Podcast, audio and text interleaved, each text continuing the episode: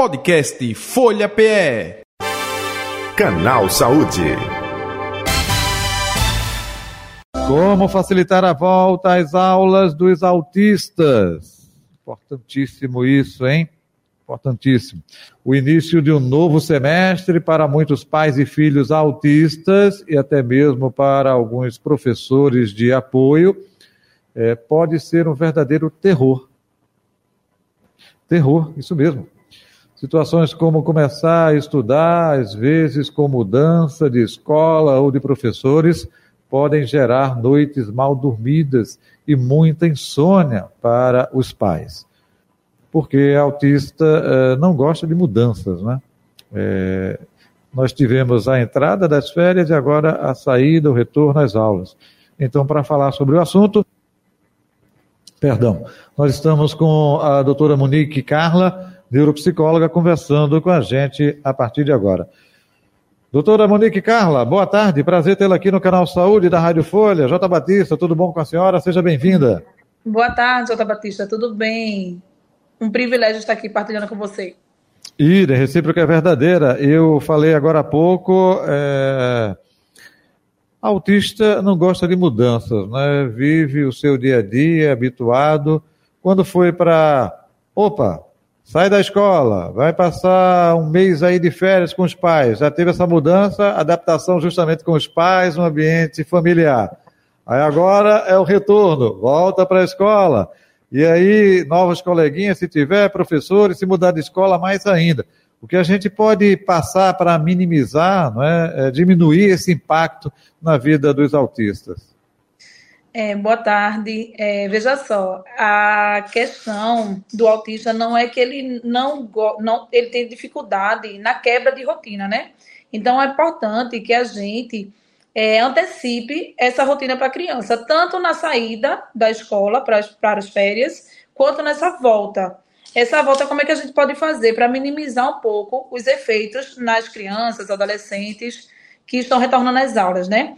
É, podemos apresentar às crianças visualmente é, a escola, a foto da escola, é, os professores, os alunos, que são os coleguinhas de sala, né? A gente vai dar uma previsibilidade que aquele dia de volta às aulas ele está chegando próximo. Então a gente pode também fazer um quadrozinho de rotina no ambiente domiciliar, né? Os, os pais, familiares, os responsáveis pelas crianças podem fazer um quadro de rotina e nesse quadro de rotina, uma semana antes das aulas ou 15 dias antes, começar a contar, né? Então, daqui a 15 dias vão vai ter o início das aulas. Então, já começo a avisar: olha, esse dia aqui é menos um que a gente tem de férias, entende? Porque quando chegar no último dia, ele já vai saber que vai ter uma mudança nessa rotina e não vai ser de uma forma tão abrupta para a criança.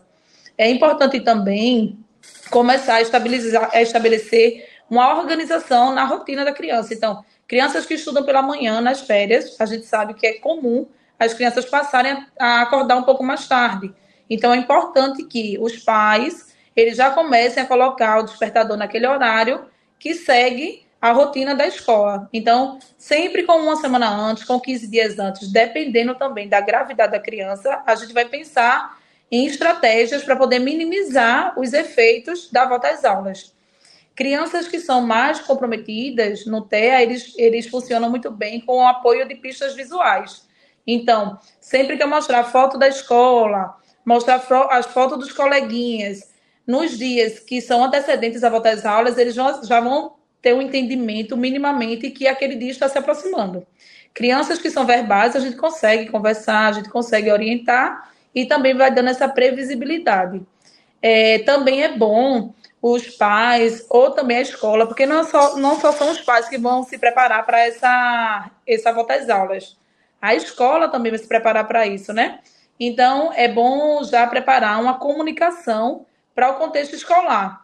A gente chama muito de quadro de rotina, né? É ser colocado na sala de aula para a criança ela saber quais são as atividades daquele dia, qual a atividade que antecede, qual a próxima atividade que eu tenho que fazer para poder ficar mais estruturado no, na sua rotina. Muito bem. É, doutora, até aproveitando uma dúvida, é, Eu tenho aqui a eh, doutora Monique Carla, mas aí eu estou vendo a sua assinatura Monique Melo. Melo, isso. então é Melo, né? Então deixa eu é, uh, alterar aqui. Monique Melo, ok, com a gente, neuropsicóloga. Doutora, agora, uh, então para os pais que já têm um acompanhamento, uma orientação, fica muito mais fácil, né? É, já, inclusive, já deveria estar fazendo isso há mais tempo, né? Para retorno agora. É, essa orientação ela é mais difundida. Tem pais que não têm o conhecimento que a senhora está passando para a gente agora, que estão é, encontrando dificuldade.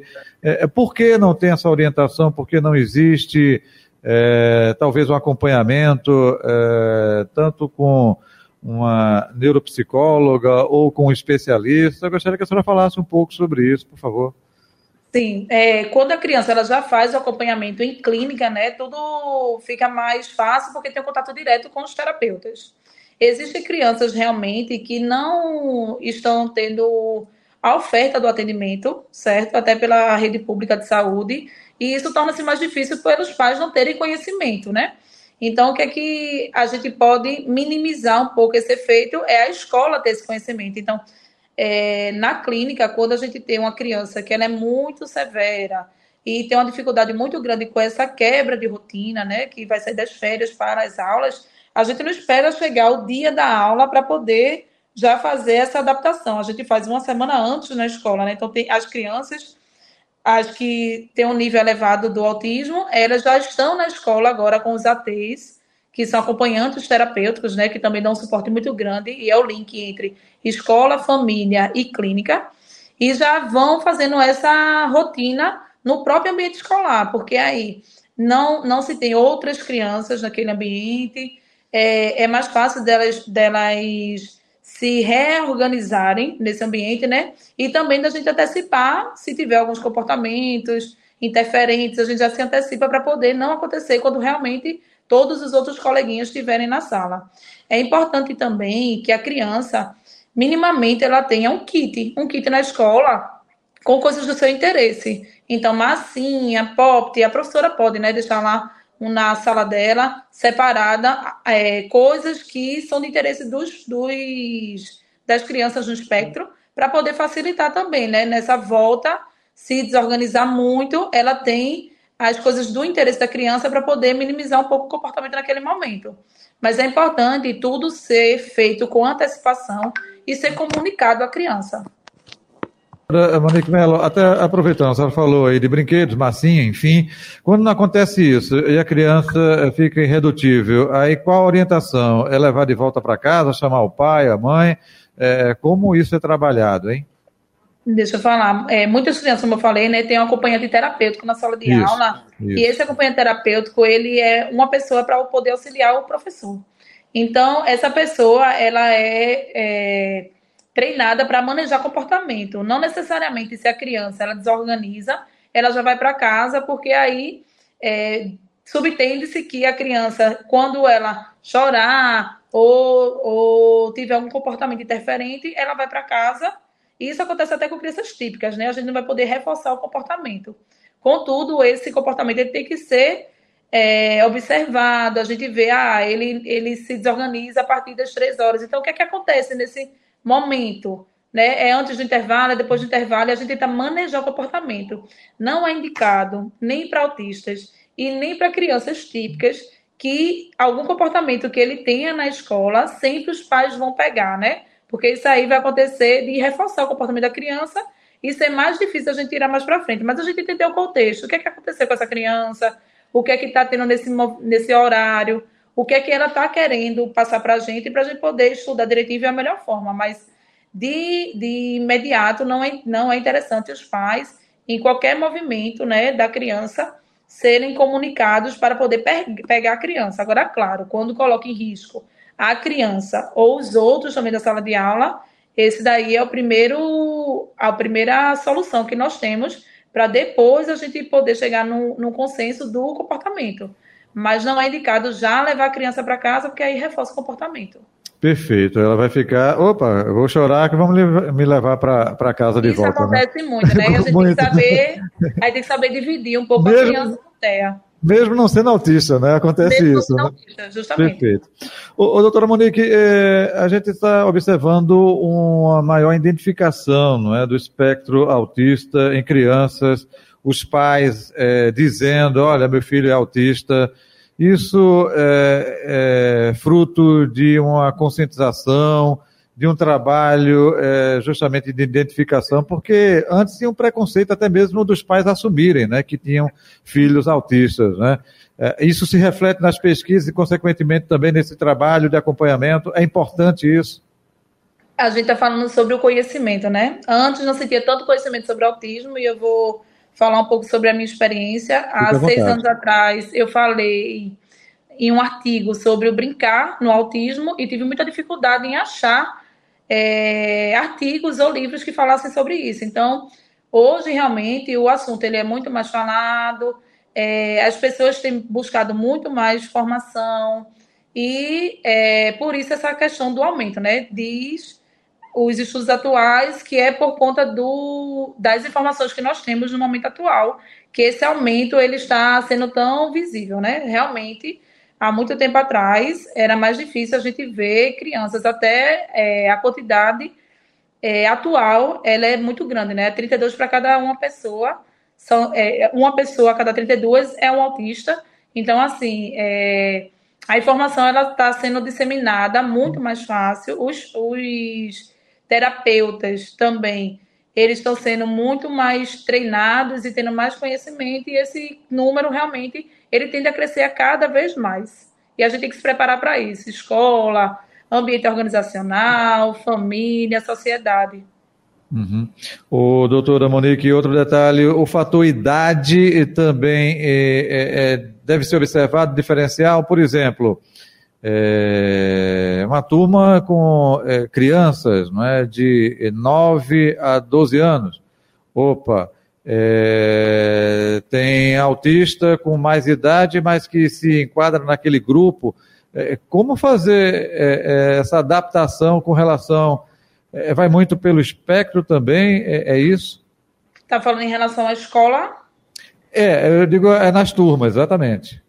Nas turmas, veja só. É, o autismo é um espectro, né? Que vai do mais leve ao mais severo. Uhum. É, tem crianças que realmente não conseguem acompanhar o ano letivo, né?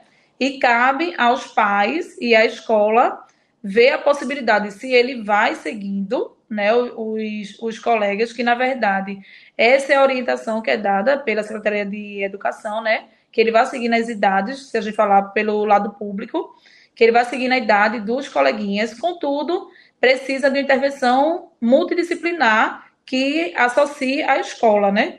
Então, tem que ser feito um trabalho com psicólogo, psicopedagogo, para poder fazer com que a criança ela adquira as habilidades que ela tem dificuldade. E é diferente numa escola, uma professora, né, para 10, 15, 20 alunos na sala de aula e um acompanhamento especializado que a gente chama atualmente de um para um, né? Então, a criança ela tem realmente aquele profissional direcionado para ela para poder trabalhar as dificuldades dela. Então, assim, a escola, juntamente com os pais, tem que chegar num acordo. Se vai passar de, de ano ou se aquela criança ela permanece. Contudo, se for criança que tem um cognitivo preservado, que é isso, uma criança que entende que os outros coleguinhas estão todos passando e ele não, isso aí é prejudicial para a questão psicológica da criança.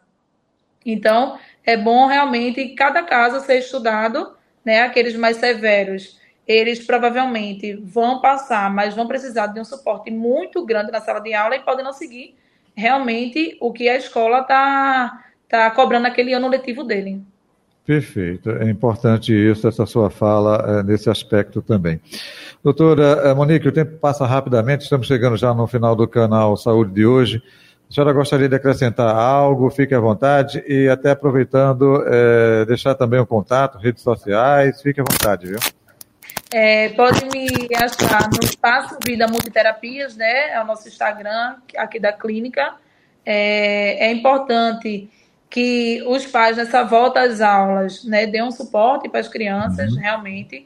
É, eles precisam desse apoio e as escolas também se preparem para essa volta do ano letivo, porque nem toda criança ela tem um acompanhamento terapêutico e aí a professora vai ter que ter um manejo realmente para poder saber lidar com com algumas crianças, né, como você trouxe assim, o aumento ele é muito considerável. Então, dentro de sala de aula, que antigamente tinha um, hoje tem três autistas para cada professor. E é importante a gente chegar a um momento que a gente consiga, enquanto sociedade, minimizar esses efeitos, né? A gente consiga ter uma forma de trabalhar com as crianças que a gente busque realmente desenvolver e incluir. A inclusão, acho que é, que é a base para tudo isso que a gente vem passando, né? Mas é, é preciso que escolas se preparem, uhum. os pais se preparem também e procurem ajuda o quanto antes, porque quanto antes a gente, a gente busca ajuda, a gente desenvolve melhor as crianças. Perfeito. Doutora Monique Melo, muito obrigado pela sua participação aqui com a gente. Muito obrigada também, Jota Batista. Saúde, saúde e paz, até o próximo encontro. Tá aí, você também, a... obrigada. Neuropsicóloga doutora Monique Melo, nossa convidada de hoje do Canal Saúde, Canal Saúde que vai ficando por aqui, agradecendo a você, ouvinte, a você, internauta, a você, espectador. Podcast Folha PE. Canal Saúde.